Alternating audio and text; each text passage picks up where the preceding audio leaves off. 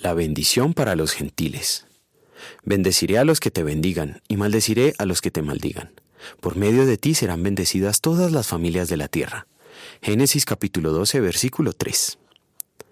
¿Se ha preguntado alguna vez cuál es la voluntad específica de Dios para su vida? Muchas personas lo han hecho y han dedicado mucho tiempo en tratar de averiguarlo. No es el caso de Abraham, pues Dios mismo se lo reveló.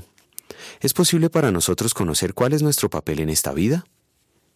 Abraham tenía 75 años cuando Dios lo llamó a salir de su país para ir a un territorio desconocido para él.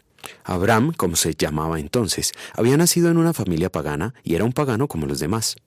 Pero Dios, en su misericordia, lo llamó a ser un creyente en el Dios verdadero. Le prometió hacer de su descendencia una nación grande y a él llegar a ser el Abraham, es decir, el padre de una multitud de naciones, como dice Génesis 17. También le dio la promesa del texto que hoy meditamos. A los 75 años, Abraham supo el propósito de su vida, ser la bendición de Dios para muchas naciones. Dios cumplió el propósito al cual llamó a Abraham. De él descendió la nación de Israel, de la cual vino el Mesías, Jesucristo el Salvador del mundo. Así fueron benditas las naciones en Abraham. La mayoría de nosotros, los cristianos, provenimos de las naciones paganas que reciben la bendición de Abraham por la fe en Jesucristo. No somos judíos naturales, y nuestro llamado no es practicar la religión del Antiguo Testamento. Hemos sido llamados a ser el sacerdocio de Cristo. Dios nos dice que el propósito de nuestra vida aquí en la tierra es bendecir a las naciones con la luz del Evangelio de Cristo. Así nos lo ha mandado el Señor. Te he puesto por luz para las naciones, a fin de que lleves mi salvación hasta los confines de la tierra, como dice Hechos 13.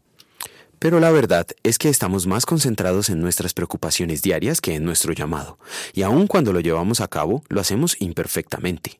Por esto merecemos la ira de Dios. Pero gracias a Cristo, Dios ha perdonado nuestro pecado. En gratitud vamos a querer resplandecer la luz del Evangelio de Cristo. Oremos. Haz, Señor, que la luz de tu palabra brille siempre en nuestros hogares, de modo que nuestros labios se abran para dar a conocer tu amor en Cristo.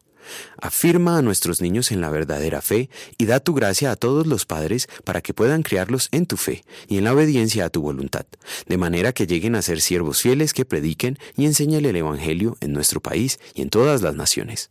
Amén.